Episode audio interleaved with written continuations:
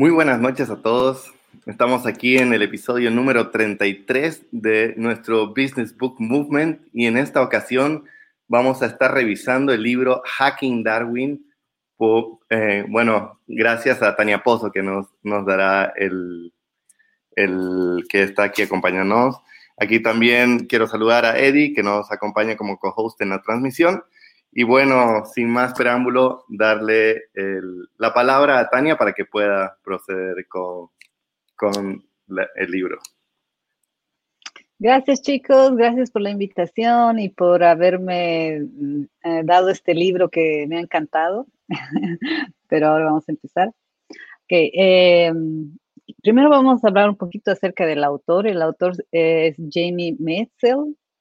Es un estadounidense que tiene un doctorado en la historia del sudeste asiático de la Universidad de Oxford. Es experto en geopolítica y tiene un título en Derecho de la Facultad de Harvard. Eh, él también es un escritor de novelas de ciencia ficción.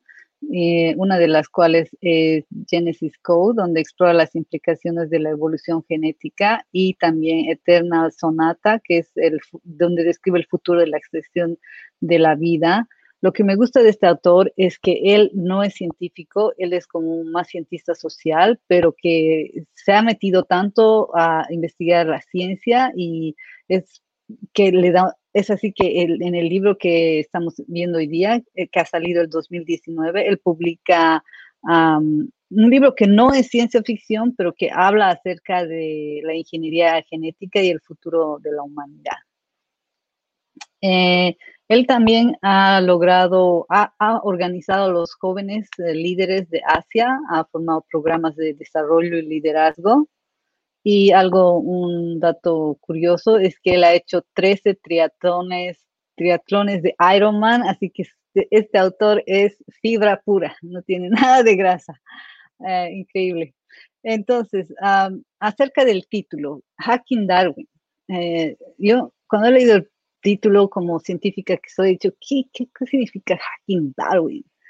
Entonces, em, después he leído, ah, he, empezado a leer el libro con más curiosidad, ¿no? Pero aquí hay una frase que dice Darwin que me parece muy buena y que la tengo, tenía que poner, que dice, no es la especie más fuerte la que sobrevive, ni la más inteligente, sino la que más se adapta al cambio. Y es así que de la evolución darwiniana que dura millones de años y que eh, se, se, lleva a cabo a través de mutaciones que pasan al azar, eh, pasamos al diseño dirigido, donde obtenemos el control activo de nuestra descendencia hacia, hacia algo nuevo que todavía no conocemos totalmente. Entonces, este libro hace la pregunta ah, de Hacking Darwin, es, ¿es la ciencia genética suficiente para alterar miles de millones de años de nuestra biología evolutiva? esa, esa es la, la, gran pregunta, ¿no? Em, yo creo que por eso es el título del, libro. Y abriendo la conversación a la era de la revolución genética, ah, quiero ponerle las, ponerle las preguntas que el autor las ha mencionado, ¿no? Y para que las tengan claras y para que puedan tener una vista global de lo que él quiere transmitir en este libro. Entonces, él dice, estamos dispuestos, estamos dispuestos a aceptar la idea de que los padres puedan comenzar a seleccionar y diseñar a sus futuros hijos basándose en prácticas de ingeniería genética, porque el libro empieza hablando de eso, ¿no? Y luego dice, usaremos estas poderosas tecnologías de ingeniería genética para expandir o para limitar nuestra humanidad, porque ahí ya nos vemos más como seres humanos en, lo que viene, ¿no? ¿Y quiénes tendrán el acceso a estas tecnologías? ¿Serán unos pocos los beneficiarios que se privilegiados que se beneficien de esto? Eh, luego, también está la otra, la otra parte, la contraparte, que dice que a medida que se desarrolla esta revolución, no todos se sentirán cómodos con la mejora genética debido a su ideología, a su religión. Y para muchas personas la vida no se trata de ciencia y código genético, sino que también involucra misterio, oportunidad y para muchas personas el espíritu. Entonces, ¿quién tiene derecho a tomar eh, decisiones individuales o colectivas que en última instancia podrían afectar a todo el acervo humano? Usaremos estos avances para reducir el sufrimiento respetar la diversidad y promover la salud y el bienestar global para todos? Esas son las preguntas que él realmente quiere poner en la mesa. Pero, pero el mensaje más grande, el más central, es este, el que dice, ¿estamos nosotros como sociedad haciendo lo suficiente para prepararnos para la revolución genética que se viene? Em, eh, yo creo que no lo estamos haciendo. Yo creo que falta ah, mucho de conocimiento del avance de la ciencia en la sociedad. Es decir, las, las, personas no se, no se realmente no se ponen al tanto de lo que está pasando en la ciencia. Eh, y es así que quiero darles una recapitulación de, de, lo que, de la manipulación genética. ¿Cuándo empieza realmente? La manipulación genética empieza cuando cuando se produce, cuando se logra ah, encontrar un plásmido. Este plásmido es un, vector que te deja meter material genético dentro de una levadura o dentro de una bacteria. Entonces tú puedes copiar el, ah, el, metabolito de la planta que quieras producir. Digamos que si quieres producir café, pones cafeína y lo metes aquí. O si quieres producir caseína, la, proteína de la leche, también la puedes poner aquí, la metes en una bacteria y eso es cuando empieza la manipulación genética. Y eso ocurre en 1991, cuando por primera vez empiezan a producir insulina de una forma recombinante. Y luego se, crece al microorganismo que es el genéticamente modificado, se lo crece en el fermentador, en el bioreactor, y luego se se produce el compuesto de interés, luego se pasa a, separar el compuesto de interés de la bacteria o de la levadura y luego se pasa a purificarlo y, así ya tienes tu insulina, tu insulina que va a estar súper pura, súper limpia y lista para vender en el mercado. Entonces, ¿qué ha pasado recientemente? Ha ocurrido que este, esta parte, la parte de clonación, la parte del diseño genético, ha mejorado gracias a que ha existido nuevas empresas y nuevas tecnologías que se han desarrollado para sintetizar genes a bajo precio. Entonces, eso, eso hace que, que, esta que esta plataforma sea más común, porque antes solo era para empresas grandes, empresas farmacológicas enormes, pero ahora es para todos. Mm, y gracias a esto, a la síntesis de genes, que es muy bajo ahora. Y estas son las empresas biotecnológicas en la actualidad que se hacen el dinero usando esta tecnología desde 1990.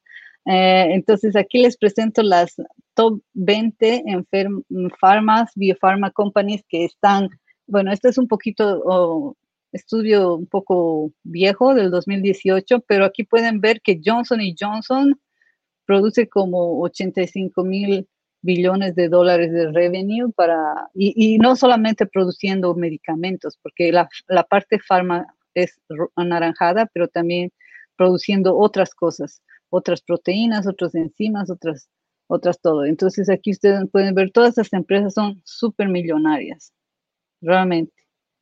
Y estas eran las top 20 del, del 2018.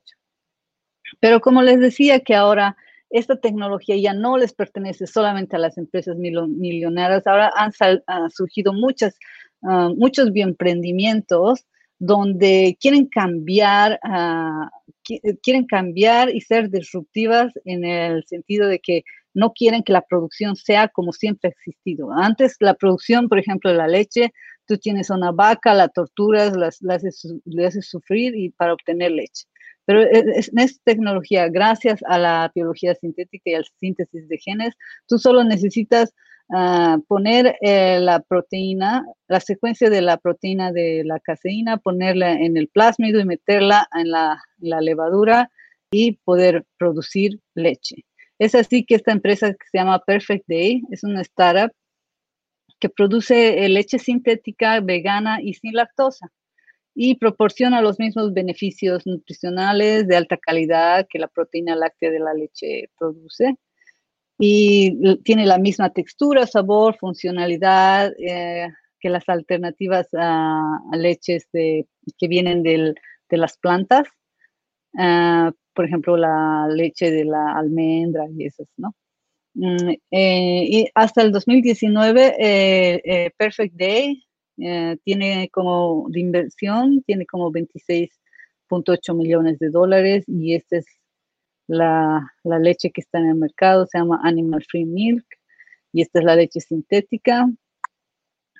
Y aquí les quiero dar un, una, como eh, decirles cuántas empresas de bioemprendimiento em, piensan que va a surgir para el 2020, que eran como más de 600 que van a salir y que van a tener una inversión de 513 billones.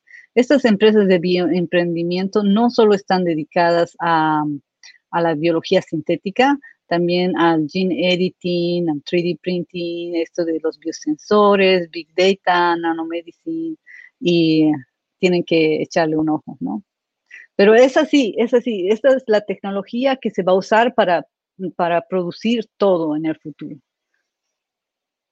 Y la segunda cosa que ha ocurrido que ha hecho que la revolución genética ocurra más rápido y pase más rápido es la secuenciación genómica que ha bajado de precio. Cuando la primera vez se ha secuenciado el genoma humano en el 2003, han gastado como 3 billones de dólares, pero ahora que ahora es más barato porque este es eh, del 2017, se tenía como un genoma por 100 dólares. Y esta es, una esta es la tecnología Illumina. Y entonces, como pueden ver, ahora cualquier persona puede ir y secuenciar lo que quiera, lo que le guste. Y aquí les pongo un poquito los pasos para la secuenciación. Entonces, tú puedes tener un virus, puedes tener una bacteria, un animal, una planta, un ser humano, lo único que tienes que hacer es extraer eh, ácido nucleico o, DNA y lo extraes y luego tienes que preparar una, una librería genómica para poder secuenciarla. Puedes secuenciarla usando Illumina o también puedes secuenciarla usando MinION, que es otra tecnología. Esta tecnología de MinION tiene unos poros que deja que el DNA pase y que da señales eh, eléctricas y entonces es una secuenciación en real time, que es en tiempo real, que así que se, se secuencia ya puedes ir viendo todo lo que está ocurriendo y, mm, y esta te, deja secuenciar pedazos largos de DNA, pero esta no, esta no te deja secuenciar pedazos largos, pero y aquí tienes, necesitas tener un, como un patrón, un genoma patrón para que puedas comparar, porque tienes muchos, muchos pedazos secuenciados y tienes que ver dónde encaja qué para ensamblar el genoma. Y cuando el genoma está ensamblado, se ve algo así, se ve un redondo. Y esto también va de la mano de los ah, eh, análisis bioinformáticos que, te, que han avanzado también para, para ir a Mm, cubriendo el mercado de la secuenciación. Y aquí tenemos, por ejemplo, un mapa de similitud genómica. Esto me ayuda, por ejemplo, si tengo muchas bacterias, puedo ver qué similar son las bacterias entre ellas y puedo ir viendo, ah, estas son más similares.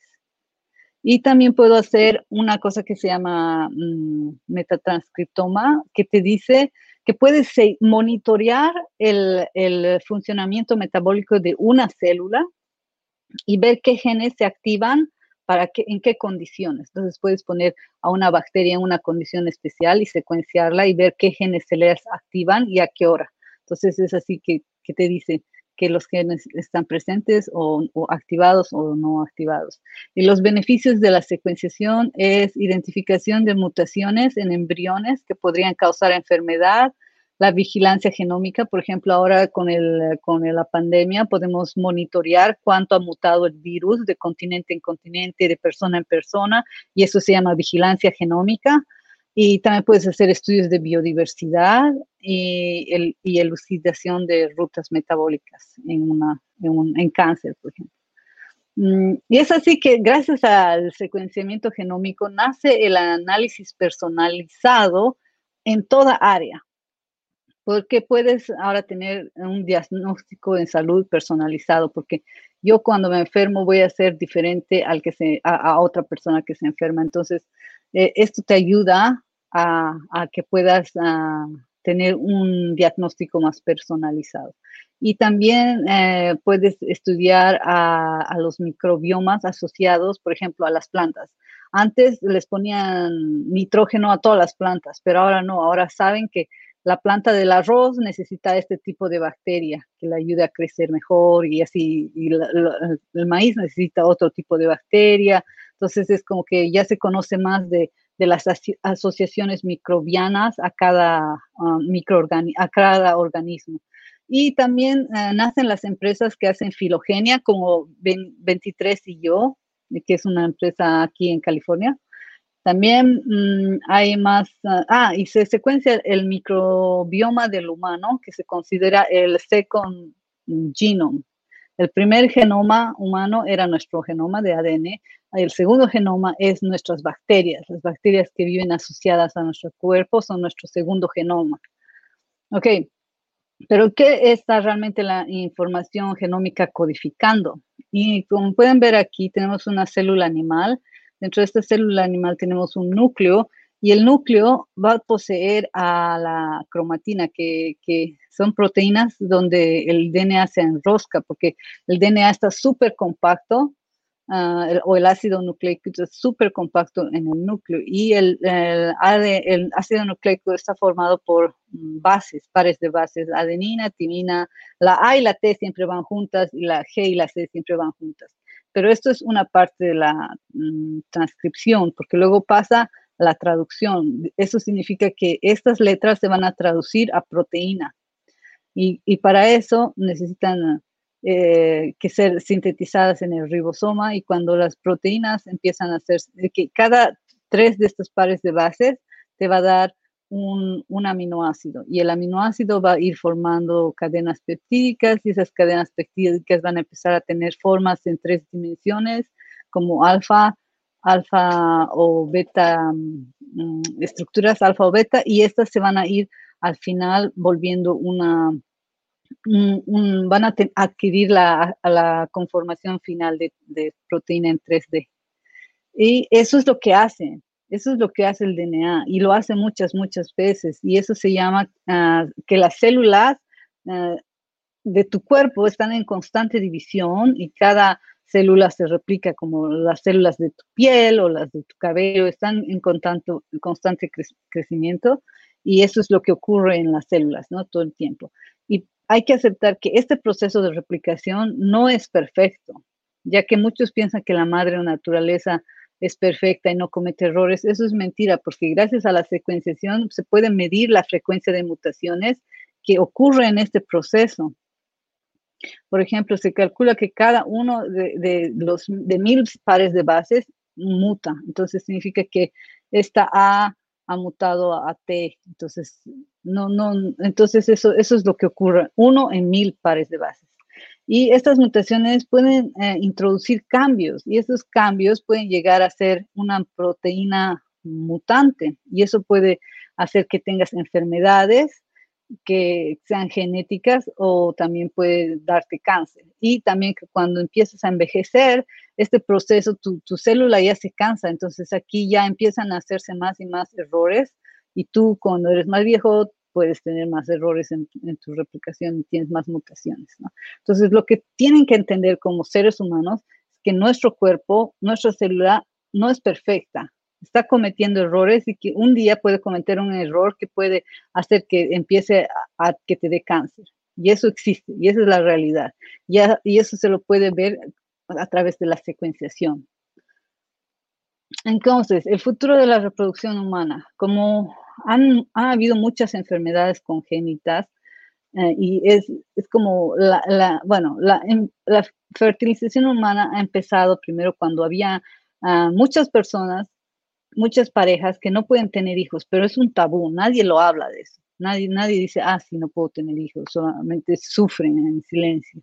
Y, pero esto es una gran ayuda porque la fertilización in vitro es, es muy común y que gracias a esta fertilización in vitro han nacido más de 5 millones de bebés ya hace mucho tiempo. Esto debe estar más todavía. Esto no es un dato muy actual, pero lo que hacen es agarrar el óvulo de la mujer en la fertilización in vitro y con una aguja ponen al espermatozoide dentro del óvulo para que luego este sea acomodado al ovario de la, de la madre. Y entonces, eh, después que esto ocurre, eh, los, los, el embrión empieza a crecer. Cuando, si esto se ha ocurrido bien, el embrión va a empezar a crecer y esto es, el embrión va a ser el que va a ser acomodado a la, madre. Entonces es por eso que hay muchas personas que gracias a la secuenciación han empezado a hacer uh, secuenciación de los embriones para ver cuál era el embrión saludable, porque cuando tú haces mm, fertilización in vitro vas a tener muchos huevos, de, muchos óvulos y vas a tener eh, muchos hijos potenciales que te van a poner adentro de tus ovarios, pero eso es lo que, lo que tienen que ver. Primero, quieren estar seguros que tal vez el embrión se ve bien en el microscopio, pero quieren saber si tiene alguna mutación que pueda dar una enfermedad congénita al, hijo. Y ya que están atravesando todo este proceso, porque la mujer tiene que ser, mm, tiene que donar sus eh, óvulos, el hombre tiene que donar sus espermatozoides y todo un proceso así terrible, bueno, yo creo que es terrible, pero también es maravilloso. Pero eh, es así que nace este diagnóstico genético preimplantacional. Entonces, ahí las empresas que hacen fertilización in vitro están haciendo, están ofreciéndote muchos, muchos uh, estudios genéticos. Ahora te pueden decir, ah, quieres que tu hijo o sea hombre, quieres que tu hija sea mujer, así hay cosas que ya te van a ir como ofreciendo como parte del, diagnóstico genético preimplantacional. Y ahora ah, también eh, se sabe que no solamente un gen puede darte cáncer o una enfermedad, ahora se sabe que múltiples genes pueden estar eh, influenciando trastornos genéticos y, que tal vez no se los ve ahora, pero si sabes que estos genes que están ahí presentes pueden darte una, enfermedad cuando ya el niño haya nacido y esté creciendo, eso, también va a ser detectado a tiempo haciendo el, el, el diagnóstico genético preimplantacional. Entonces, los rasgos están influenciados no solo por la contribución de genes eh, centrales, sino también han se han dado cuenta que hay genes eh, que son redes más grandes periféricos y que, por ejemplo, hay 800, 800 genes asociados a la altura. Entonces, si tú quieres tener un hijo alto, tienes que analizar 800 genes o ver 800 ah, genes en tu embrión.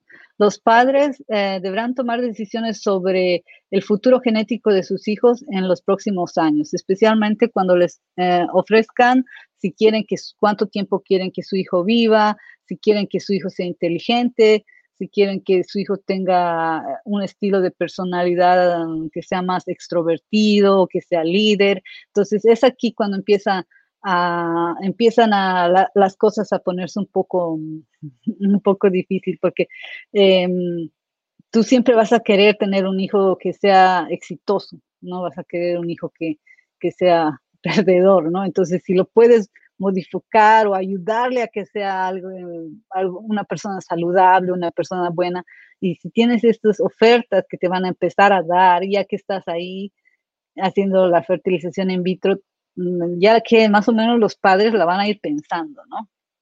Y también eh, lo que me ha gustado en el libro han hablado de, porque yo creo que la autora ha escrito su libro de en longevidad de los seres humanos y es por eso que él ha ido investigando um, uh, hechos que, han, que, te pueden llevar a ser más longevo y entonces aquí los científicos han empezado a estudiar esta, es, una, es un topo, pero es un topo sin pelos, que vive 30 años y han empezado a estudiar el metabolismo de este animal y han dicho, ¿cómo puede vivir 30 años? Entonces han descubierto que tenía una proteína llamada HSP25 y que esta, esta proteína solamente se encargaba de corregir las mutaciones.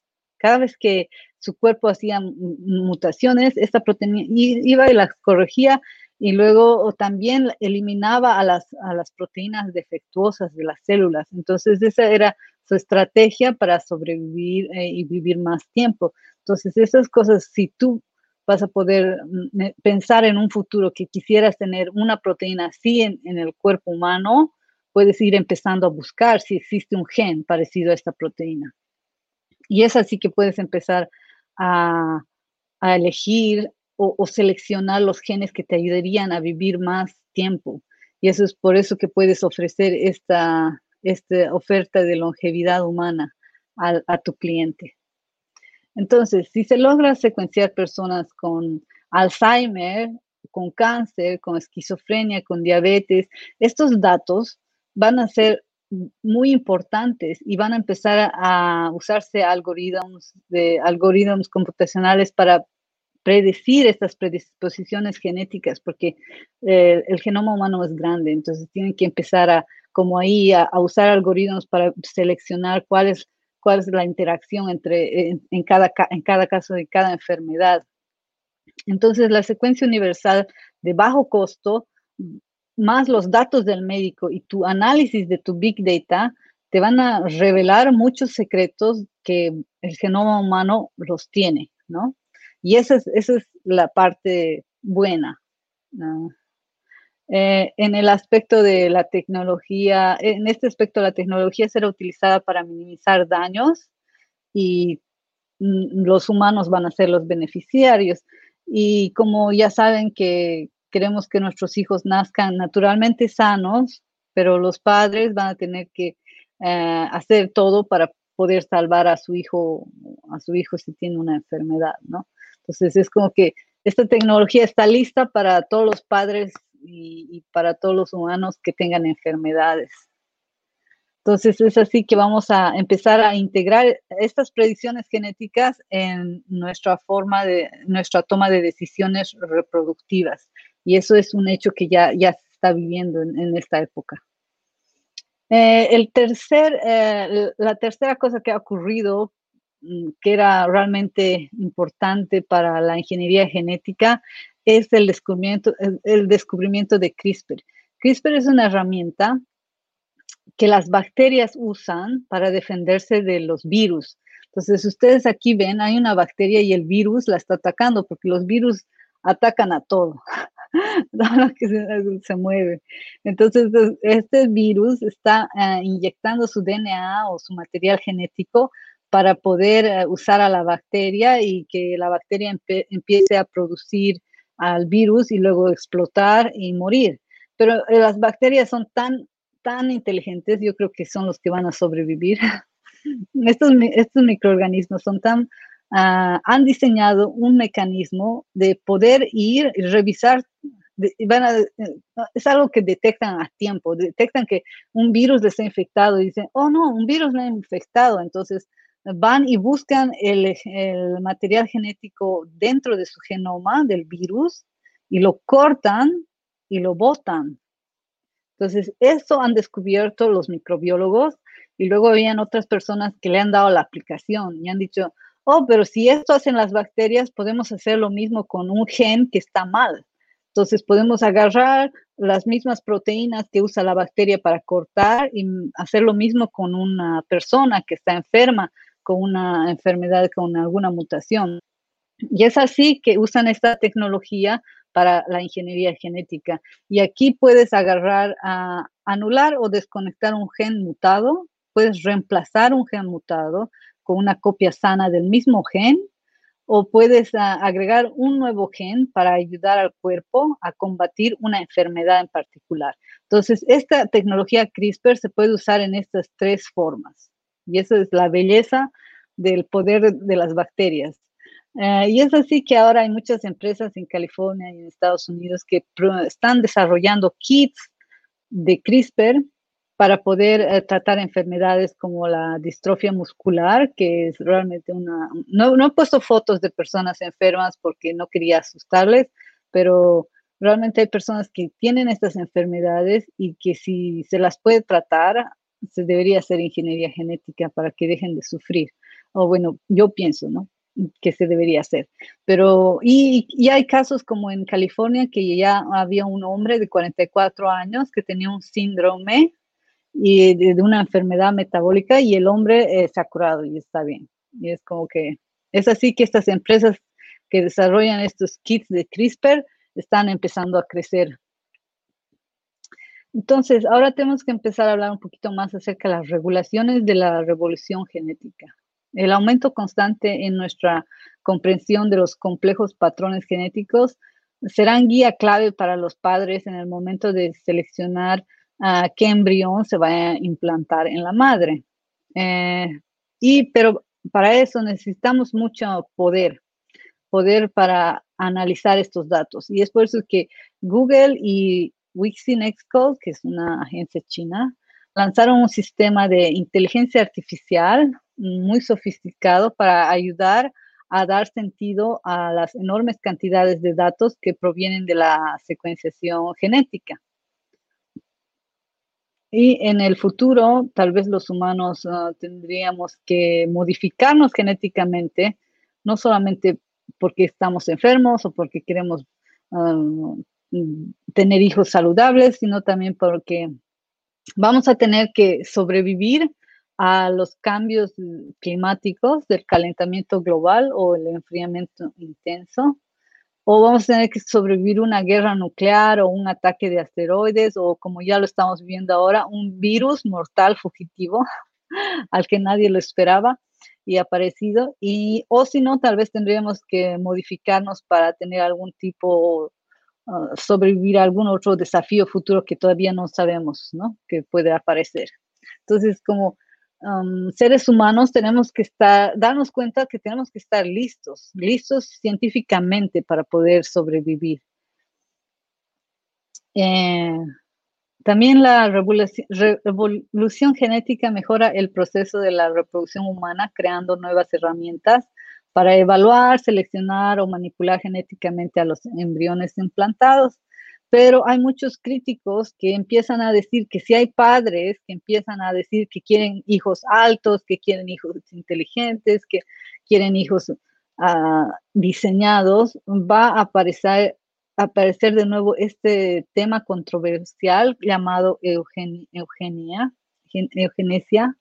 Este, este tema uh, habla acerca de de que tienes que seleccionar, ah, va a existir una selección solamente de, los rasgos que van a pensar que es el mejor.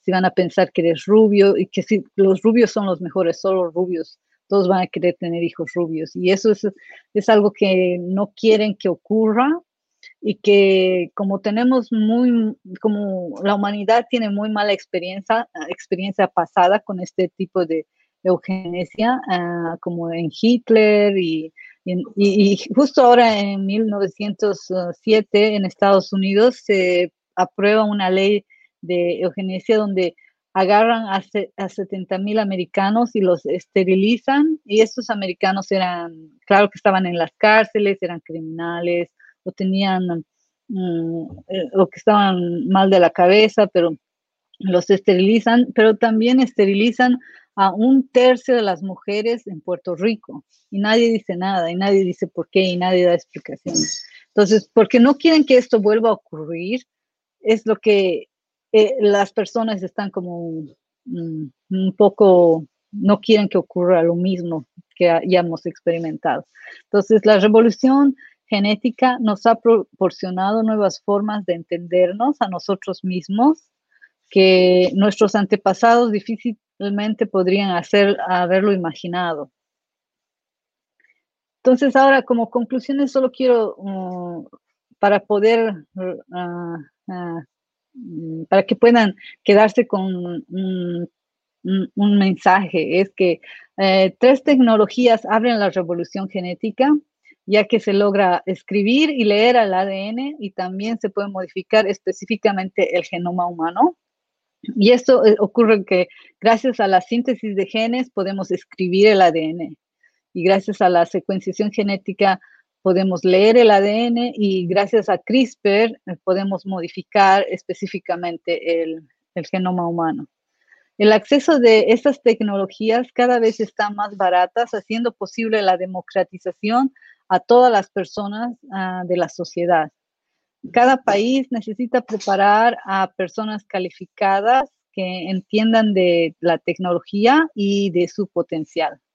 Necesitamos preparar jóvenes en diferentes áreas científicas como ser bioinformática, bioeconomía, bioabogados, ah, para que puedan hablar y discutir el tema. cada país eh, debe establecer regulaciones normativas pensando en el beneficio de la sociedad. Y cada individuo de la sociedad tiene la obligación de monitorear el avance científico de su país. Y por último, el, mensaje del libro es, eh, nuestra vida es una creación de nuestra mente. Eso significa que si hasta ahora nos hemos acostumbrado a reproducir sexualmente, eh, tal vez en un futuro sus hijos van a pensar que reproducirse de forma in vitro es algo normal. Entonces, que todo está en nuestra mente. Nuestra vida está en nuestra mente. Ok, gracias chicos. No sé si tienen preguntas o quieren hablar un poquito más. Súper. Ah, Leo, Leo, estás mute.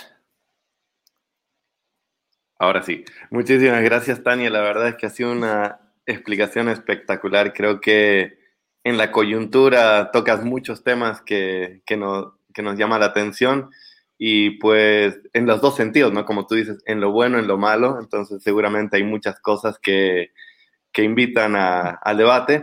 Ahora voy a dar la palabra a Eddie, que nos pueda compartir un par de sus preguntas al respecto del libro. gracias, Leo. Eh, bueno, gracias, Tania, por, uh, por el libro. Eh, realmente este es es, un, es muy buen libro, eh, yo lo he leído y como les comentaba a los chicos, es, en cuanto terminé de leerlo, eh, no podía leer otra cosa por tres días, ¿ah? tuve que leer una mm. tragedia griega, así como para sacar mi cabeza de mm. esto, porque tiene muchísima información muy que te, que te rompe la cabeza de cómo estamos pensando. Eh, yo, te quería consultar en el tema de la... He leído otro libro que es Deep Medicine de Eric Topol, que habla, eh, habla de la inteligencia artificial eh, enfocada a, la medicina. Entonces, él concluye de que en realidad no tenemos mucha data de, de lo que, o sea, de la salud. O sea, por ejemplo, eh, no sé si tú sabes de eso, que ah, si yo voy a un médico, me duele el estómago, me duele esto, me duele el otro, yo le doy mis, mis datos al médico pero son muy pocos datos como para que el médico eh, sepa realmente lo que tengo. Entonces me receta algo estándar, ¿no? Dos, tres pastillas que creo que tienes esto. Y según el estudio de Topol, era como que el 10% es, está bien recetado y el 9, 90% es al azar o bueno, a lo que el médico pueda. ¿Tú crees que la, la, la genética o el estudio de la genética pueda contribuir a que se puedan hacer mejores estudios y mejores a tratamientos a las personas? Sí, sí. So, esto de la, de la el problema del Big Data, ¿no? Eh, yo creo que países, por ejemplo, como mm, países que son más organizados en el área de su salud, como Suecia, por ejemplo, voy a, poner, voy a hablar de Suecia porque conozco el aspecto, ¿no? En Suecia son pocas personas y el gobierno anota todo. Entonces, si tú vas al médico, el, eh, el médico va a tener todo, todo tu, historia clínica. Y justo ahora que han empezado a secuenciar primero los microbiomas de las mujeres, de las mujeres que, digamos, tienen alguna, algún problema, alguna, algún problema de salud. Han empezado a investigar la secuencia de las bacterias que viven en mujeres que están enfermas. Y esa, esos, esos datos son muy valiosos porque luego cuando puedan usar eh, eh, artificial intelligence, ya van a poder empezar, ya van a tener datos para poder trabajar sobre el tema, ¿no? Y eso es como una gran controversia también porque eh, justo ahora mm, en Estados Unidos y en Europa se ha hablado acerca de quién es el dueño de tu, de tu secuencia, ¿no? Yo he, hecho, yo he hecho el 23 y yo es para ver quién era mi, para ver si tenía genes eh, relacionados a cáncer de mama, porque en mi familia, mi tía y mi, abuela tenían. Entonces yo quería saber si yo tenía el, gen y eh, he hecho el 23 y yo. Eh, que es el, estándar, digamos, ¿no? No es secuenciación de todo tu genoma, pero es como que identifican si tienen el, el gen específico para cada enfermedad. No están secuenciando todo mi genoma, pero en, en China han decidido que el dueño de la información genética no es el individuo. En mi caso, porque vivo en Estados Unidos, eh, yo soy la dueña de mi, material genético, aunque han habido problemas con 23 y yo que, iban a dar los datos a una empresa farmacéutica para que la, mm, empresa farmacéutica se haga más rica y explote tus datos, ¿no? Entonces, bueno, eh, pero, pero en China han decidido que cualquier eh, secuenciación genótica pertenece al gobierno. Entonces, los chinos sí van a tener el, antes que los otros, antes que los europeos, antes que los americanos, ellos sí van a tener el big data.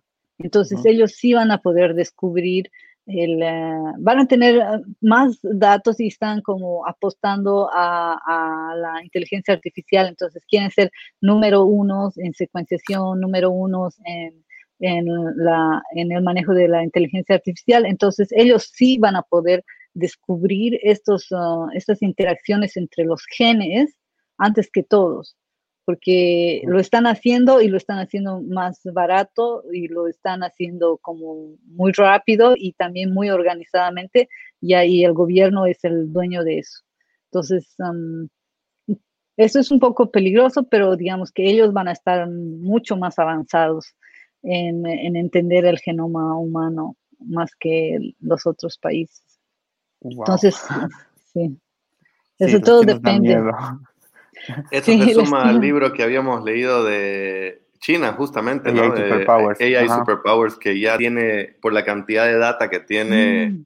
una capacidad de procesamiento infinita. Y sumado a eso, esto, ¿no? Que no hay, no hay mucha protección del área de lo privado y que otra vez empodera eh, bueno, desde el punto de vista del desarrollo van a poder desarrollar más. Si eso es bueno o malo ya depende mucho de cómo uno lo enfoca, ¿no? Sí, sí. tengo una consulta, eh, temas de...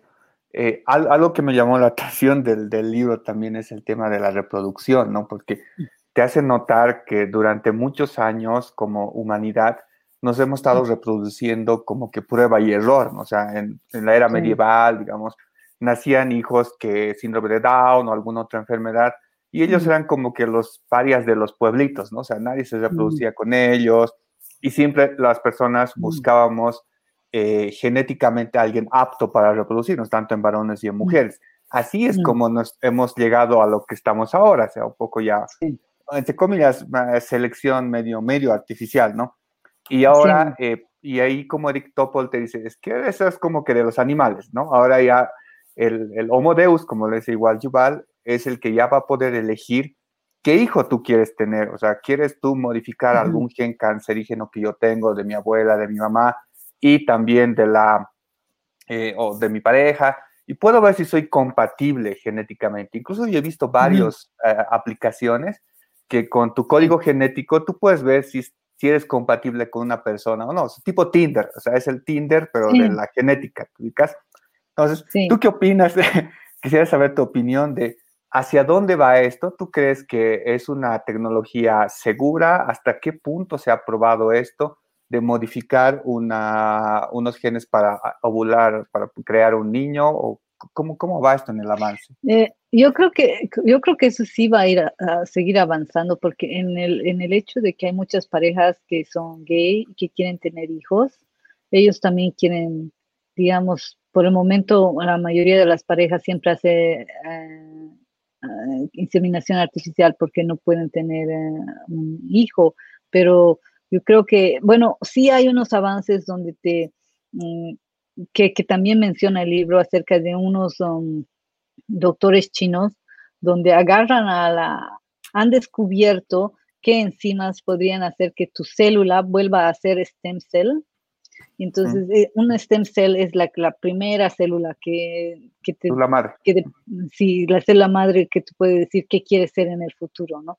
Entonces, ellos han descubierto que lo pueden hacer y eso, bueno, no lo están haciendo en teoría, bueno, tal vez en China, pero no sabemos nada, porque en China hacen todo, pero no dicen, pero, pero eso sí existe y existe la, los experimentos en el laboratorio, pero no a nivel de los humanos, pero sí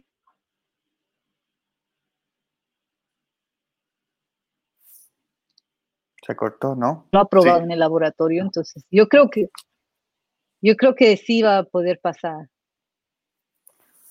Wow. Se cortó. Eh, no, no, creo ahora ya, ya, ya volviste. Ajá. Eh, Entonces, una, consulta más. Ah, perdón.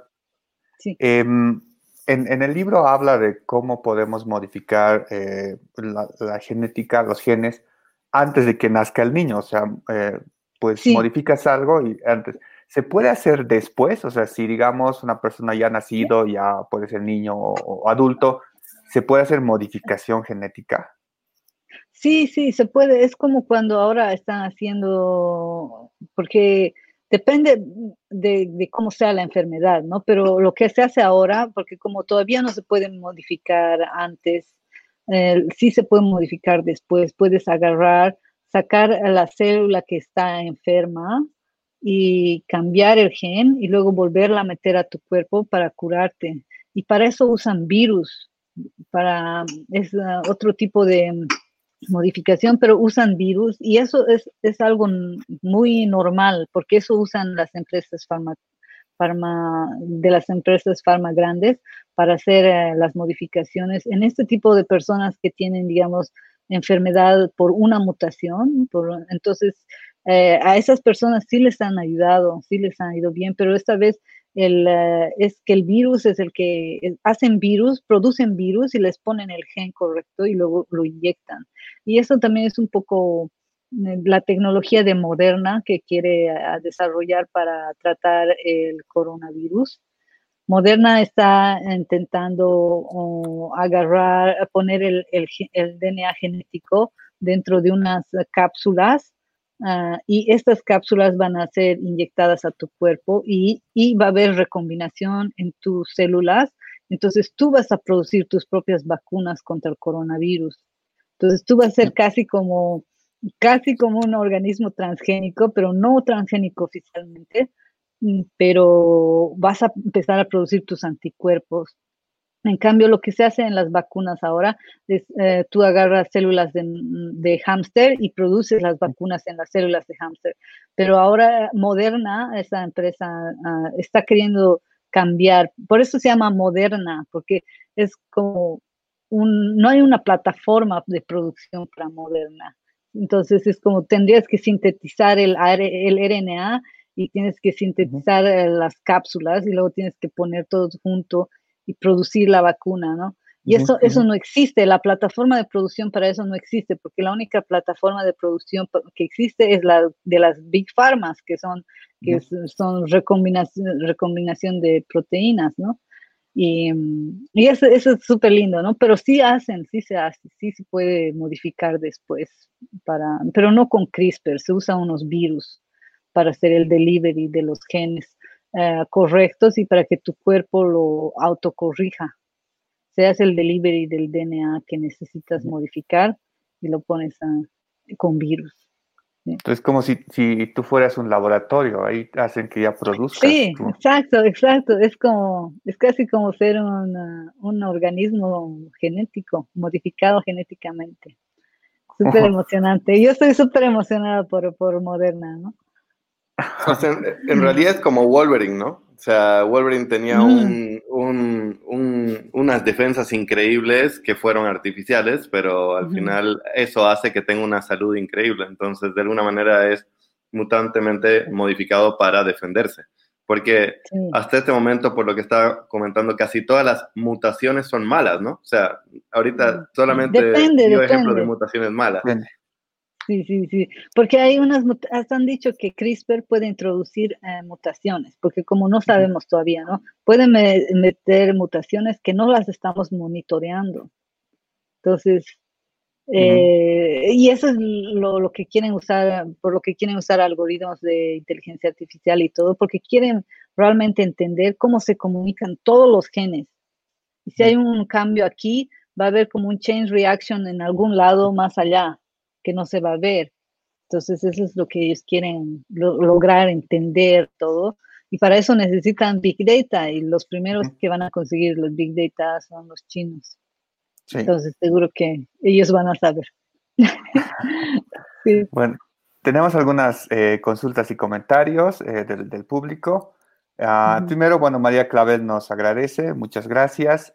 Em, Camila tiene una pregunta bien interesante. Eh, dice, buenas noches, capísima Tania Pozo, una científica boliviana que, los, que los hace tener presencia en el extranjero. Una pregunta respecto al futuro de la reproducción humana. ¿Habría una forma de asegurar que la edición genética que se hace en etapas preimplantación dure por toda la vida? Porque muchas veces el medio ambiente y la conducta es el que lleva a las enfermedades. Sí, es verdad, es verdad. El epigenetic se llama. dice, eh, son, son cosas que, todavía no hemos logrado entender, pero que sabemos que tenemos que tomarlo en cuenta. Entonces, eh, no se puede decir que 100% este, este niño va a ser saludable porque no sabemos que tal vez eh, en el proceso de su vida él pueda encontrar a medio ambientes o cosas, o llegue a vivir en un lugar donde haya, digamos, metales pesados y llegue a enfermarse por eso, ¿no? Entonces, eh, mm, no, no, no, podemos decir que 100% esto va a funcionar, pero lo que queremos y la parte en que los, cuando los padres eligen hacer la, implantación, ellos siempre van a querer elegir al mejor embrión que tengan delante de ellos. Pero claro que eso no significa que va a ser sano. Puede ocurrir muchas cosas, puede seguir enfermándose. Es por eso que estas herramientas de la ingeniería genética te pueden ayudar a que vivas largo, pero no solamente desde el diseño, desde tu embrión, sino Luego, cuando vayas creciendo, si sientes que necesitas hacerte, que si te ha dado cáncer, puedes hacerte un CRISPR. Entonces ya puedes hacer un CRISPR y, seguir viviendo hasta que te ocurra algo de nuevo. algo así. Eh, la cosa es tener las herramientas para poderlas usar cuando, como cuando juegas un videojuego, ¿no? Es tener las, las, herramientas para poder mm, ganar a tu oponente. Una, una pregunta tengo. Esto que hablan acerca de elegir los genes, por ejemplo, el más inteligente, ¿es algo que ya se ha hecho? O sea, ya hemos... Sí. Ya tenemos gente súper inteligente al 100%, no sé. ¿O se lo ve ya? Y eso lo puede ver. Es decir, no se lo puede, no solo puede estar seguro porque falta experimentos que puedes probarlos, ¿no? pero sí hay como, como ah, cuando, cuando yo me echo 23 y yo, 23 y, y mí, ahí me han dicho, ahí me han dicho todo, me han dicho ah, cuál es el color de mis ojos, me han dicho, me han dicho que si, si como espárragos, luego eh, voy, a, voy a sentir el, olor, eh, todo, te dicen todo, pero es decir, solamente son porque mm, saben genes, saben muchos genes, la historia de muchos genes, pero, pero no saben cómo cuando están unidos, no saben cómo funcionan juntos, no saben la dinámica, pero sí saben mucho, porque los ah, científicos ya han investigado muchas cosas y, las van a, anotando en el banco de datos, ¿no? Entonces ya puedes ir y ver, por ejemplo, ese gen que es el gen del cáncer de mama, eh, el BRCA, eh, yo, yo, yo quería saber si tenía eso. Y yo quería saberlo ahora porque yo no quiero, hay muchas personas que deciden vivir en la negación, ¿no? Y no quieren saber, pero yo sí quería saber. Entonces, em, esa es la, la, opción que te dan. Pero sí te, te, dicen, y, había un ejemplo muy bueno que decía que había una mutación en un uh, esquiador finlandés, porque podía, tenía más glóbulos rojos o algo así, en una mutación pero él era el único en su familia que se ha dedicado a esquiar y entonces él ha ganado las competencias, pero sus otros hermanos y sus tíos tenían la misma mutación, pero sus tíos no han sido, no han sido esquiadores, entonces no, la han, no han aprovechado la mutación. Y es como por eso que también les decían, y decían que iba a ocurrir más con los coreanos, que en, que en Corea eh, les dicen, ¿tú qué quieres que tu hijo tenga? Hacen una evaluación, ¿crees que tu hijo tiene genes de pianista? Entonces van y buscan si tiene genes para que puedan escuchar bien o que puedan tocar bien y cosas así. Esas, eh, esas son pequeños fingerprints que, que se pueden buscar, pero que claro que no, no son seguros, porque no hay mucha, pero ya va a haber información y luego ya con el tiempo van a poder decir si realmente, y también decir, hay, había una, una película de ciencia ficción donde eh, crecían los chicos y les decían, tú eres bueno para esto, tú vas a ser bueno para esto, porque eh, dependiendo de sus genes, te decían tu, su, profesión. Entonces, eso también es algo súper interesante porque puedes tener buenos genes no los estás explotando. ¿no? ahí están y no los estás explotando. Eh, y, muchos de los deportistas son, son los que tienen las mutaciones porque son súper grandes o altos o, capaces de soportar muchas cosas.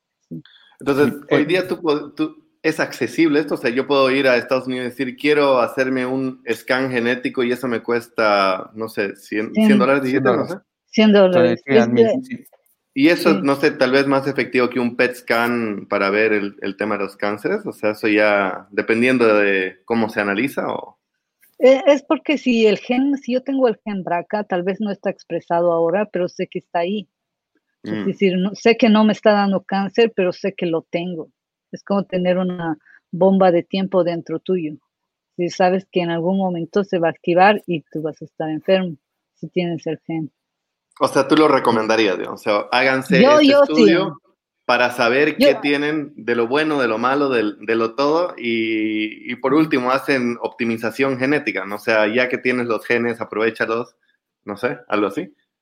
Eh, en cierta forma, yo lo he hecho más porque quería saber cuán similar era a mis papás. Entonces, yo ahí les he obligado a toda mi familia a hacerse el 23 y yo para que pueda, digamos, ver, era más para mí, digamos, ¿no? Para ver las diferencias, pero yo exactamente sé cuánto por ciento tengo de Italia, tengo cuánto por ciento de España, cuánto por ciento de Native American, es decir, te dan así la parte de filogenia, de cuántos tus genes parece que parecen a este lado, pero también te dan un poquito de información del cromosoma de, de la mitocondria. Te dicen de qué, entonces te dicen tu abuela parece que vino de esta época, de, este, ah, tu abuela, la, tu abuela, porque no es cierto que, que, tú heredas la mitocondria de tu madre y todos heredan la mitocondria las mamás.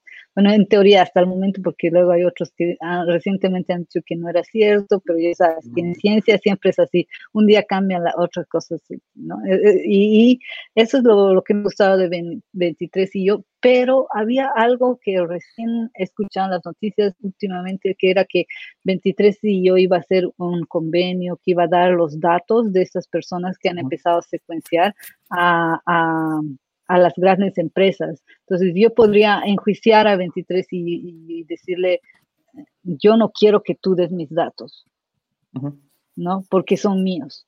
Y entonces, sí, yo te recomendaría que lo hagas porque a mí me parece súper interesante pero y cada vez hacen un update de la, de la, base de datos. Si hay nuevos genes, te dicen, ah, ah, ah vuelven a hacer el screening y te dicen, oh, hay nueva información de genes y te avisan, te mandan un email y tú puedes volver a ver, ah, qué otros genes tengo que han descubierto, ¿no? Y qué, qué te gustaría, pero... Mm, eh, tienes que tener en cuenta que cuando lo hagas vas a tener el riesgo de que tal vez ah, tomen ventaja de tus datos.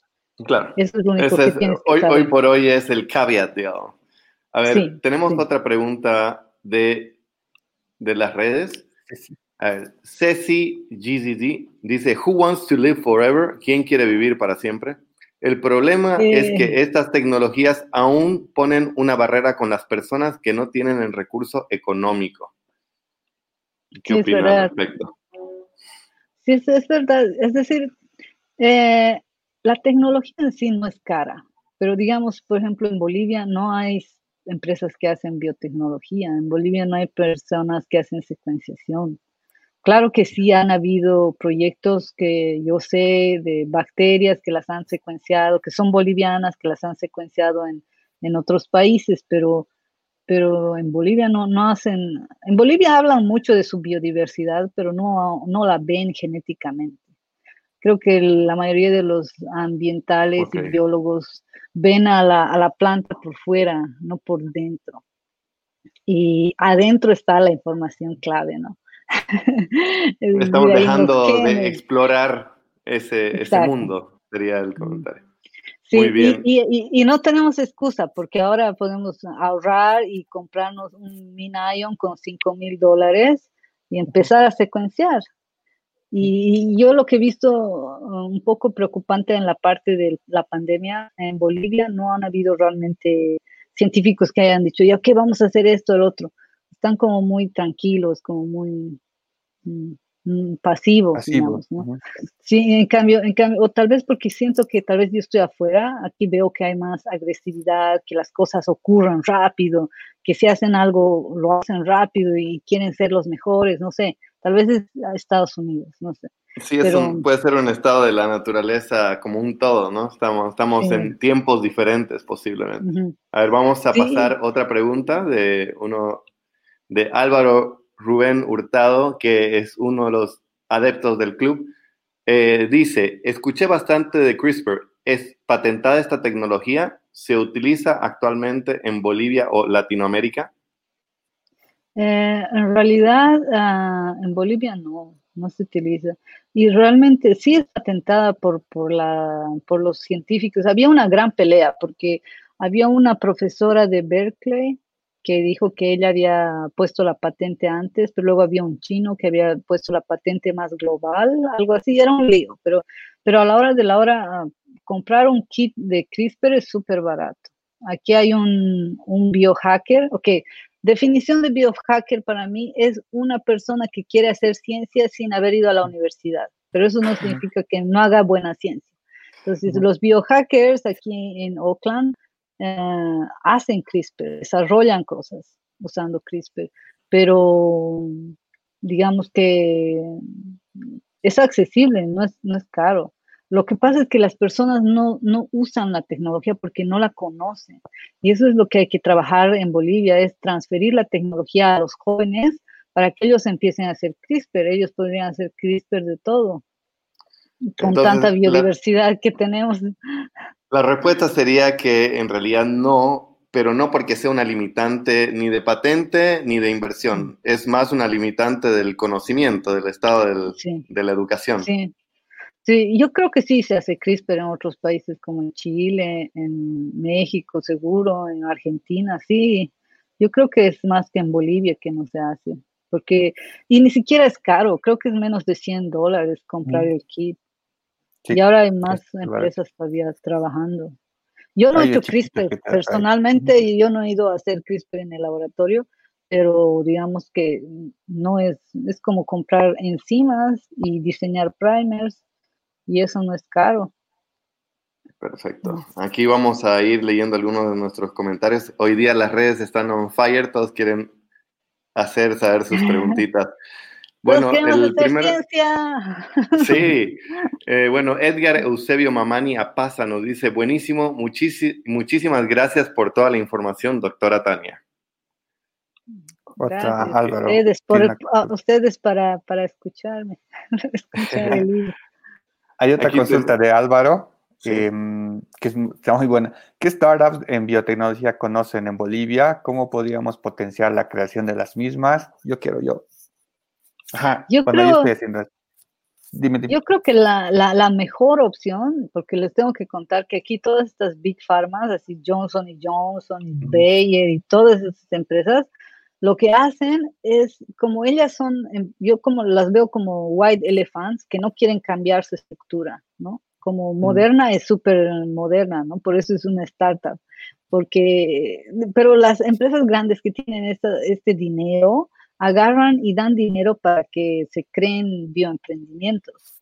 Entonces, en, el Bay Area, aquí en, San Francisco, hay miles de startups, pero son, miles de startups que son financiadas por las empresas que son grandes, como Johnson y Johnson. Eh, y yo creo que si quisiéramos hacer algo así en Bolivia, tendríamos que ir a, no sé, a Inti o a la cervecería y decirles que no cambien, pero que si quieren mejorar algún proceso dentro de su producción, ellos podrían darnos dinero para que los jóvenes hagan las startups y los bioemprendimientos. Entonces ellos ganarían y eso es lo que hacen las empresas grandes. Ellos cuando les dan dinero a las startups o a los bioemprendimientos, ellos tienen creo que la mitad de los shares o algo así, de las acciones de la startup. Entonces es como que ellos están ganando. Es decir, estos, estas empresas farmacéuticas ganan mucho dinero. Claro, bueno, tienen mucho dinero, entonces ellos estarían generando este capital semilla para los que no lo tienen y, ganando todo lo que es el 10 o 100x dependiendo del, del upstream, ¿no? Exacto, entonces idealmente tendríamos que ir a hablar con INTI y que, decirles que, nos, que nosotros usaríamos biotecnología, biología sintética y que nos den dinero para abrir un bioemprendimiento y que ellos ganarían de esa misma forma, ¿no? Como las empresas grandes pero sí. Esa sería una práctica opción. Y Eddie estaba levantando la mano ahí. Ah, hay otra consulta de Ceci. Um, la frase final, Tania, más me recordó el Brave New World, ese es un libro de Huxley que es muy bueno. ¿Acaso será necesario eh, Soma para compensar la alta perfección de un mundo feliz? Eh, ¿Cómo, cómo? No he entendido. ¿Que acaso sería necesario? Soma o coma, que será, no sé si podrías aclarar, no sé si. ¿Cómo? Es decir, creo que se refiere a, no sé si han leído el libro, pero en el libro cuando alguien nace es predestinado a, un trabajo, ¿no? Y por el control que existe, todos son felices.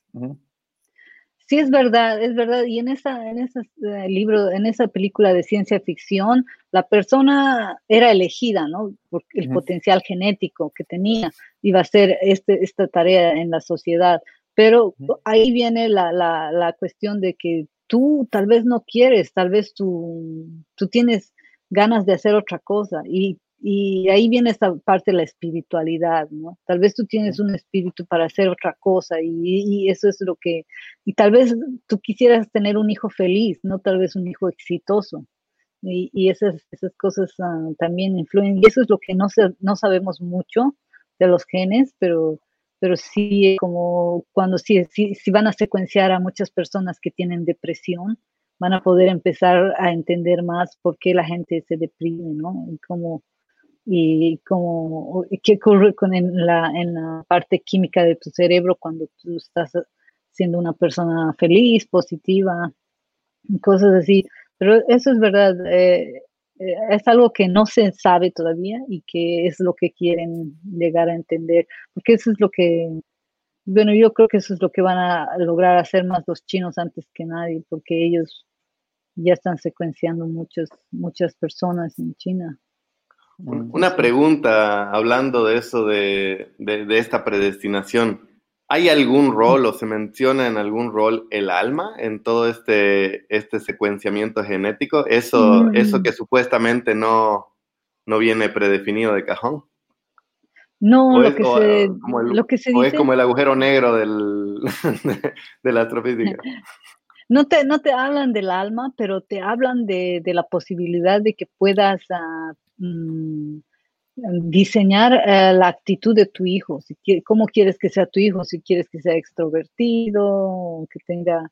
Ah, esas cosas sí se pueden, como, bueno, en teoría se pueden porque realmente necesitamos más datos y más big data análisis para poder identificar realmente estos patrones, ¿no?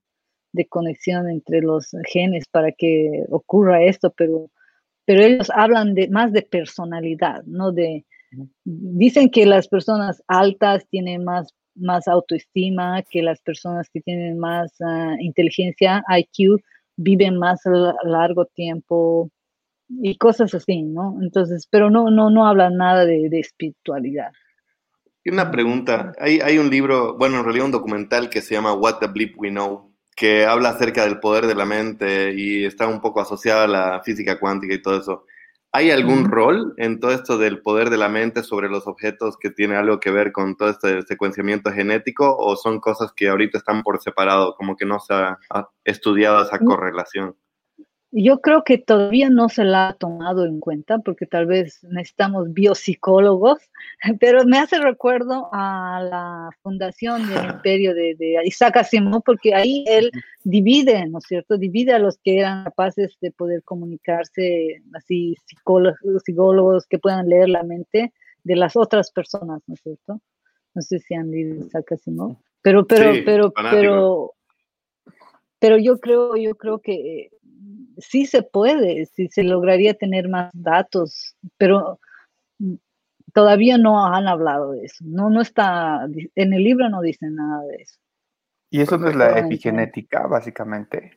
es decir, tampoco habla mucho de epigenética, pero la epigenética, eh, eh, lo que yo he leído era que habían, por ejemplo, niños que habían, que sus abuelos habían subido, sufrido en guerras, así, hambruna, y que los que luego que esas secuelas genéticas eh, las llevaban los nietos de esas personas que habían sufrido hambrunas y cosas así.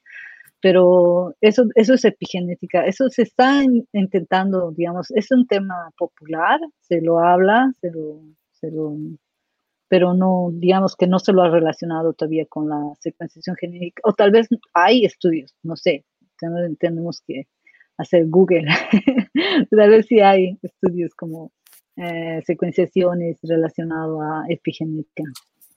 Muy, muy bien, vamos a seguir con las preguntas. Ahora está Luz Rosario que nos dice, excelente presentación, doctora Tania. Una consulta desde su punto de vista, ¿cómo se podría educar o evitar el mal concepto de la eugenesia?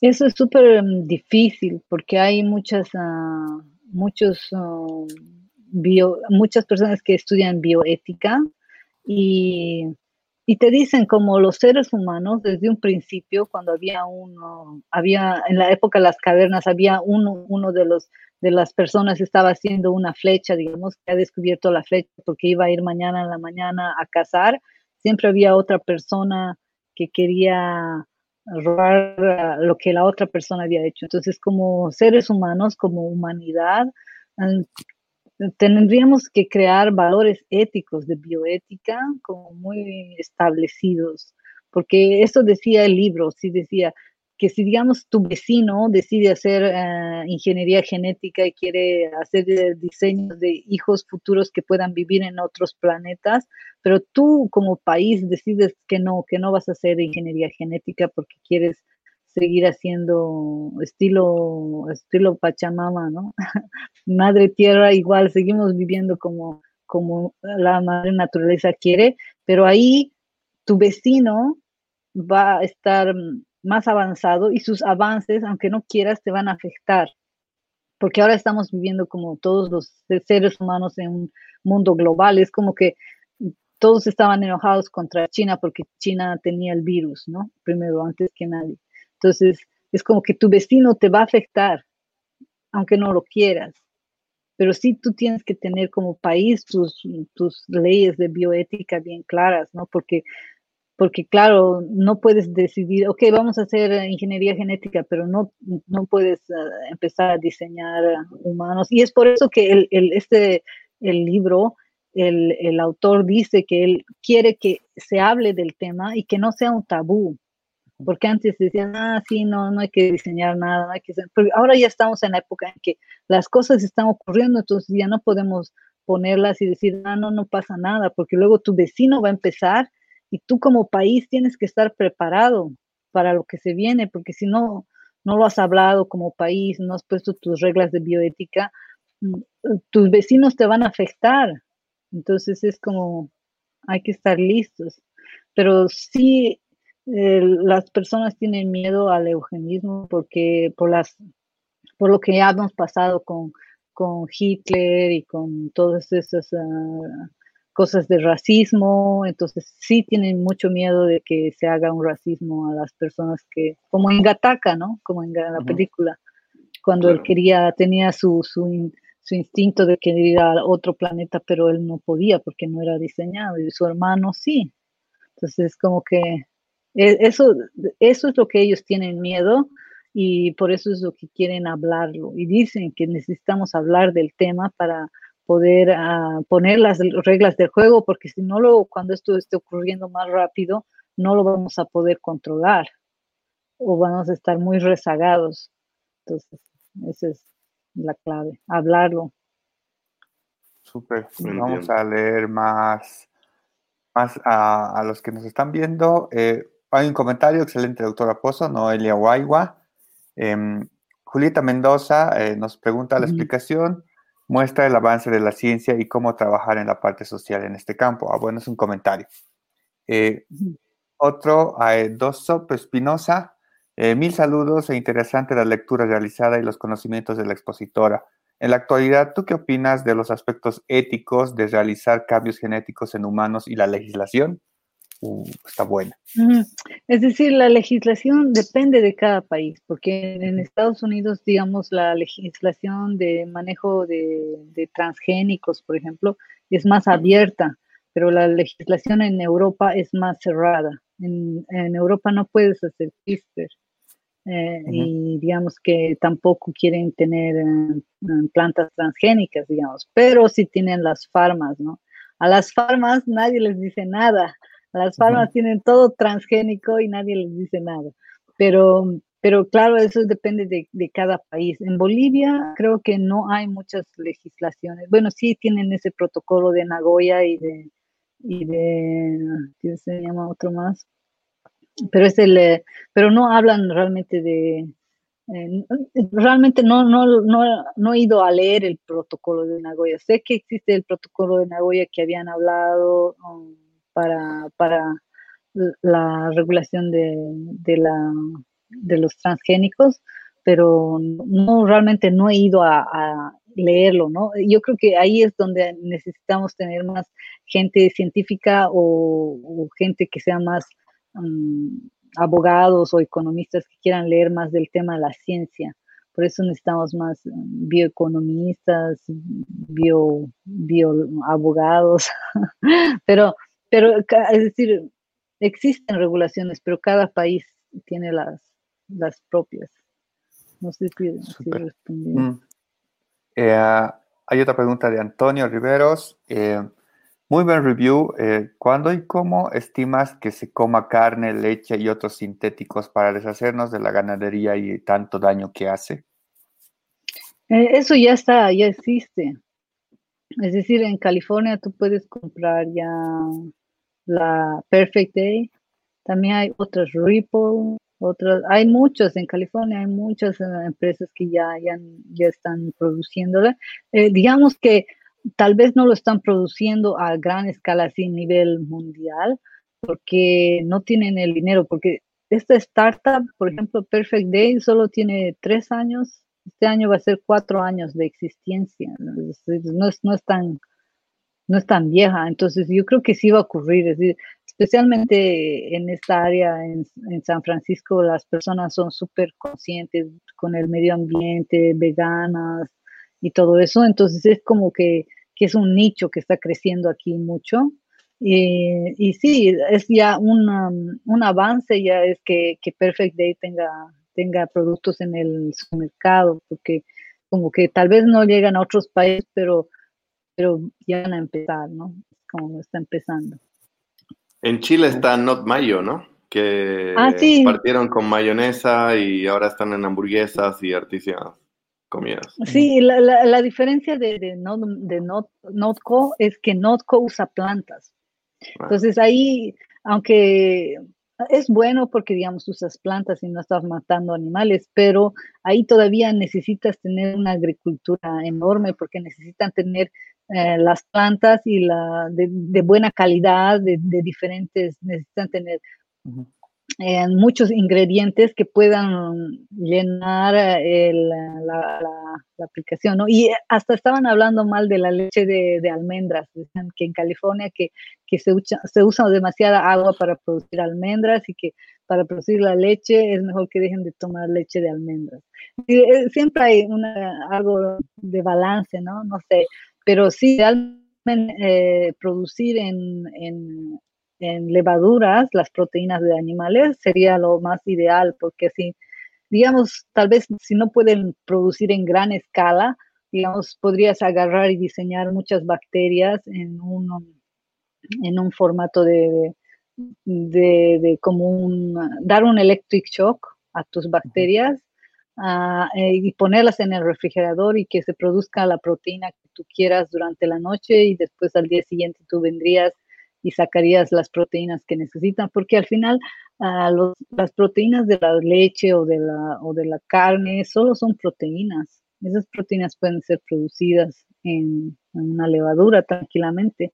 Entonces, no es mm, tan gran cosa, es decir, bueno, la gran cosa es intentar mm, hacerla, volverla a lo que es, ¿no? Porque cuando tú quieres una hamburguesa, quieres que sangre como hamburguesa, ¿no? Claro. Qué buena hamburguesa. Hay, un, hay startup es la mente. sí, En, eh, en, Israel que ha hecho eso, o sea que puede, eh, puede producir carne, eh, no es carne, ¿no? Obviamente es genética y lo que tú dices, pero también producen la grasa, producen, creo que con una impresora 3D, por capas y le dan esa, esa forma siempre que es de carne, con grasa, con, con, con sangre. Es bueno, es un avance muy bueno.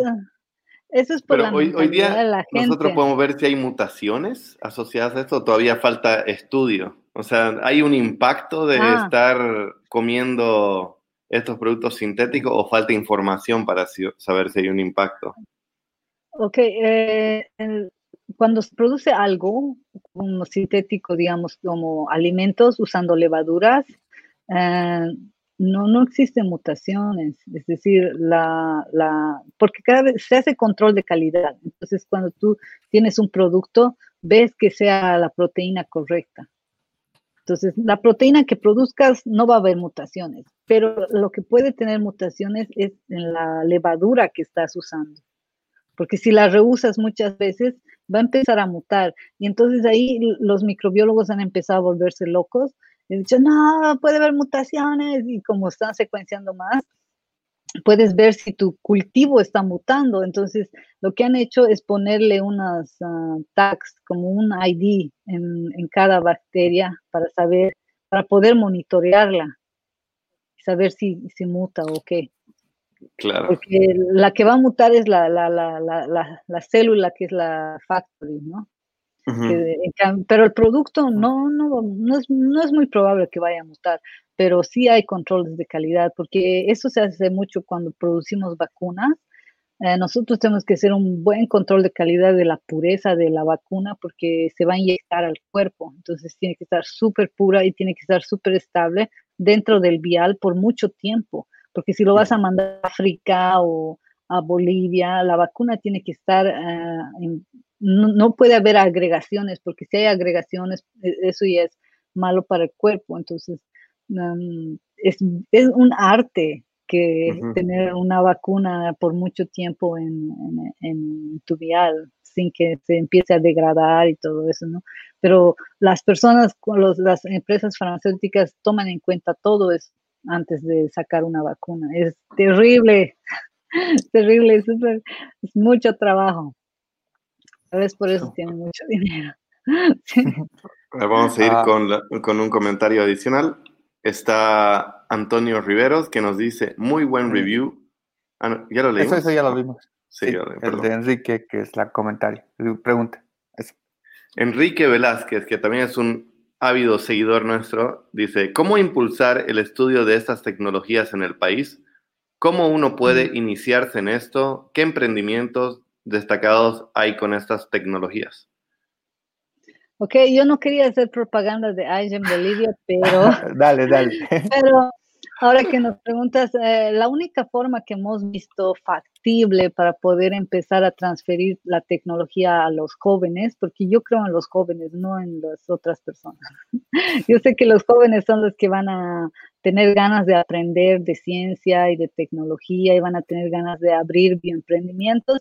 Entonces es como que hemos creado en Bolivia. en Bolivia es una organización que va a ir a enseñar ciencia a la sociedad y, pero también va a ir a trabajar con las universidades para poder hacer experimentos. Y cuando hagamos los experimentos tenemos que ir a una competencia. Como ustedes saben, hay una competencia de robótica en Bolivia y cuando tú vas a la competencia de robótica, tú llevas tu robot y le haces hacer experimentos, ¿no? Le haces hacer, hacer juegos o lo que has planeado que tu robot va a hacer. Pero en la competencia de iGEM, tú llevas tu bacteria y tu bacteria va a estar diseñada genéticamente y tú tienes que demostrar que está haciendo lo que tú quieres que haga. Es lo mismo. Entonces, eh, en Bolivia va a ir a la competencia el 2021 y somos ya como 100 personas. Ah, somos estudiantes que están, 100 estudiantes que están en Cochabamba, Santa Cruz, La Paz, Chuquisaca y tenemos 24 tutores más o menos. Y esos tutores les están ayudando a los chicos a, aprender cosas y también a, mm, organizarse un poco, ¿no? Y también cuando tengan que ir a la competencia, ellos les van a guiar. Sí, estamos empezando en cuatro departamentos y si tú estás interesado, quieres aprender de ciencia, si quieres aprender de biosensores, porque estamos trabajando con un biosensor para detección de metales pesados, eh, entonces, puedes mm, unirte a nuestras, ah, nuestras ah, buscarnos en online en nuestras, en nuestros ah, canales de YouTube o no solo YouTube, de Facebook, de, tenemos Facebook, Twitter, LinkedIn, tenemos todo, Instagram, tenemos todo. Pues puedes buscarnos y contactarte con la líder de cada departamento entonces también estamos eh, queriendo eh, crear líderes eh, que vayan a hablar de ciencia. y este movimiento no es solamente, digamos, en Bolivia, es un movimiento que está ocurriendo en toda Sudamérica y, podemos incluir a los, a los mexicanos más. Esto es Latinoamérica. Y hay más ah, alumnos y muchas ah, más, más interés por la biotecnología y por seguir aprendiendo estas técnicas y hay muchos bioemprendimientos. Los mexicanos han abierto muchos bioemprendimientos porque después de iGEM, después de la competencia, ah, nacen los bioemprendimientos. Y esto ya ha ocurrido en Estados Unidos. Por ejemplo, había un bioemprendimiento que producía la seda de la telaraña. Y se llama Boltred. Y ese existe en San Francisco, que también ha nacido de iGEM. También hay otros emprendimientos que hacen robots para, para robots de laboratorio que pueden pipetear. Mm, ese también era un bioemprendimiento de iGEM y ahora es OpenTrons. Eh, después, ¿qué más? Hay el, el, gigante, hay uno que es, que, hay un bioemprendimiento que ha salido de iGEM que se ha hecho millonario, que se llama Ginkgo Bioworks. Ginkgo Bioworks te dice, tú me pides una molécula y yo te la, te la produzco usando bacterias y han empezado a recibir así dinero de Bayer, todas las empresas les han dado. Todos, e, ellos tienen así los robots más hermosos del mundo, están en Boston, han sido los primeros, ha sido, ha sido la primera, el primer bioemprendimiento de iGen, entonces eh, están, han producido olores, colores, han producido de todo, todo, pueden producir de todo. ¡Wow! Increíble. Eh, pero, pero lo bueno es que en Bolivia estamos intentando que exista algo, ¿no? Entonces, em, supongo que en los próximos años ya vamos a tener más resultados. Nos está yendo bien, las personas, los alumnos están súper interesados, aprenden, hacen cosas. Mm, eso es bueno. Sí. ¿Cuánto tiempo tú dices que desde, desde comienzo a fin que alguien se dedique y quiera hacer esto necesitaría dedicarle? Así como para que vayan ah preparamos a nuestro, el mindset de nuestros oyentes? Es un año lo que preparamos, porque tienes que prepararte para ir a la competencia. Pero como estamos, digamos que en teoría los europeos cuando van a la competencia se preparan seis meses Y generalmente es más como tres meses intenso de trabajo en el laboratorio en, el verano, que son tres meses. Pero como nosotros en Bolivia no tenemos muchos laboratorios, tenemos que establecer todo así de, desde un principio.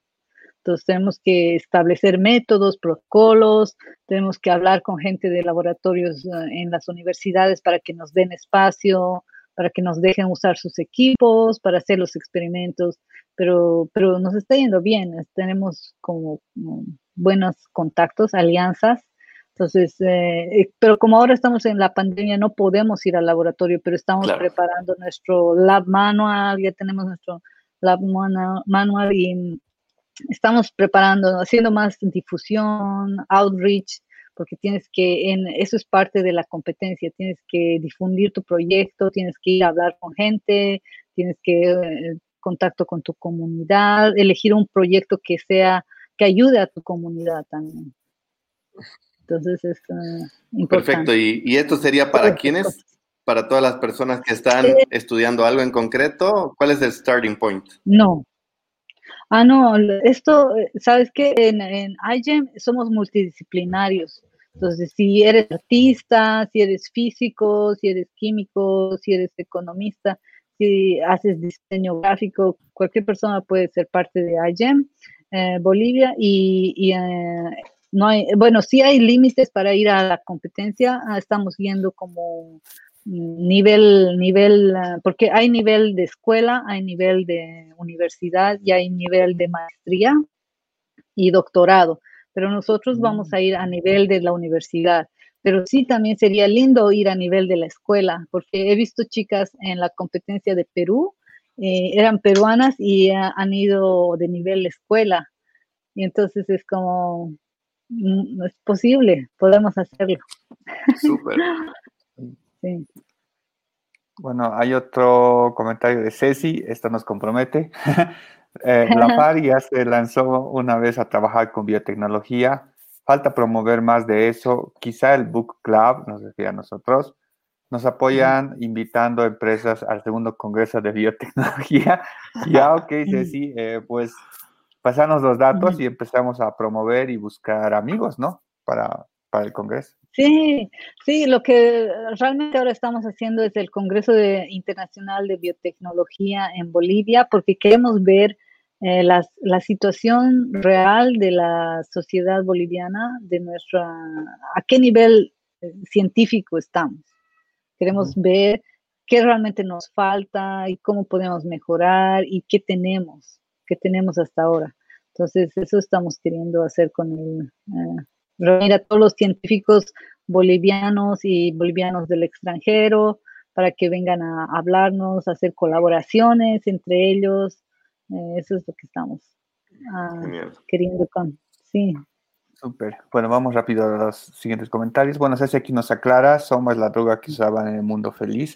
Sí, tengo que leer ese libro porque parece que es muy bueno.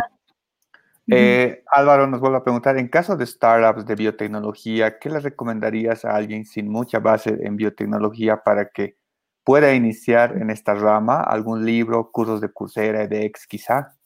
Ah, nosotros estamos ofreciendo.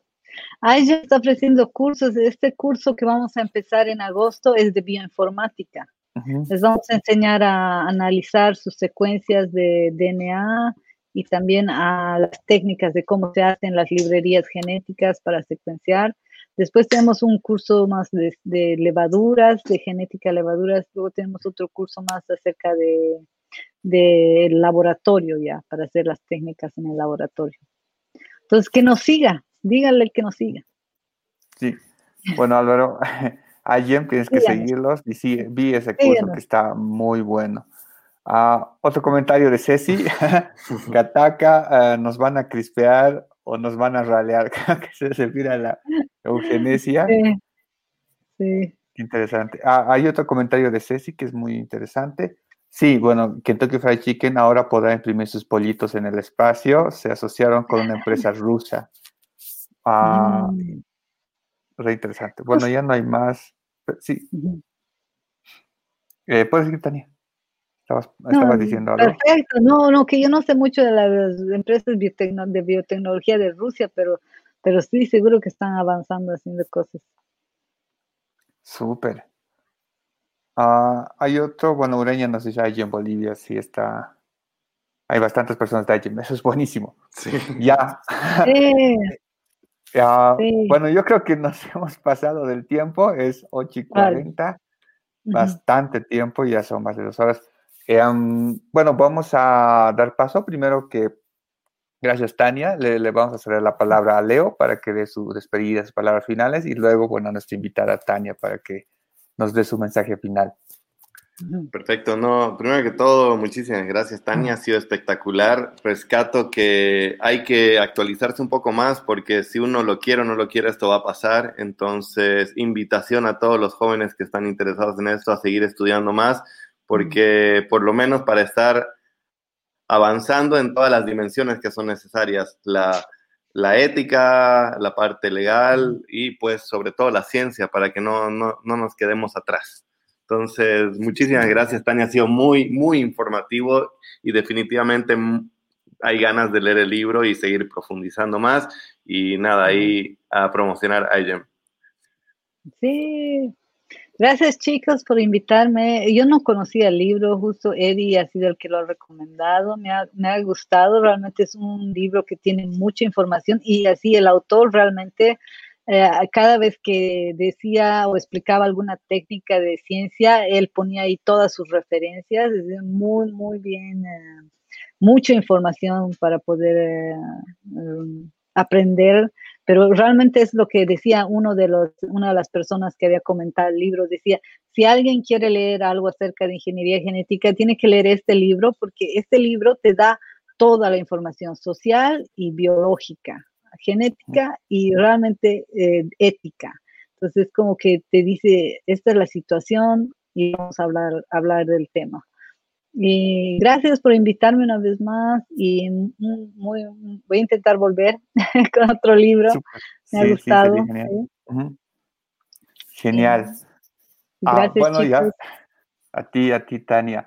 Eh, bueno, para despedirme, Sí, yo, yo, he leído el libro porque en uno de sus comentarios decían, eh, si te ha gustado el Homo Deus, te va a gustar este libro. Y realmente yo lo, lo he comparado con el Homo Deus, el Homo Deus de Yuval, que, que termina con una frase bien interesante, ¿no? Dice, em, todo Yuval te dice que antes los seres humanos habíamos inventado a Dios, o sea, queríamos que lo más grande era, era Dios y el poder que nos daba pero ahora el ser humano ya quiere ser Dios, ¿no? Ahí es como concluye de que estamos llegando a un punto en el que estamos modificando eh, a los seres humanos, estamos comprendiendo la naturaleza humana como tal eh, y estamos eh, avanzando en eso. Pero ah, la, recomendación que decía es que debemos madurar, o sea, debemos saber qué es lo que vamos a hacer en el futuro. Y tú tienes mucha razón, Aitania, o sea, necesitamos abogados que hablen de esto, que hablen de la de la data, de, la data genética, de la privacidad, porque va a haber muchos problemas, va a haber bastantes problemas. Eh, y también necesitamos hasta filósofos, ¿no? Que te dice, que te empiecen a hablar de estas cosas, desde poetas hasta artistas, que deberíamos ya empezar a hablar de esto y, hacerlo, hacerlo natural, ¿no? Ese es, ese es el homo deus que, que Yuval te, te pinta y realmente es, eh, yo he leído este libro y como les comentaba, me he quedado en shock toda la información y todo lo que te dice. Y realmente es, es un libro que vale, vale la pena leerlo. Entonces, bueno, eh, gracias a todos por, por, sintonizarnos, por estar hasta, hasta, este, hasta estas horas. Eh, así que nos vemos para la próxima, eh, para la, siguiente revisión del libro. Gracias. Okay. Chao, chicos. chao. chao.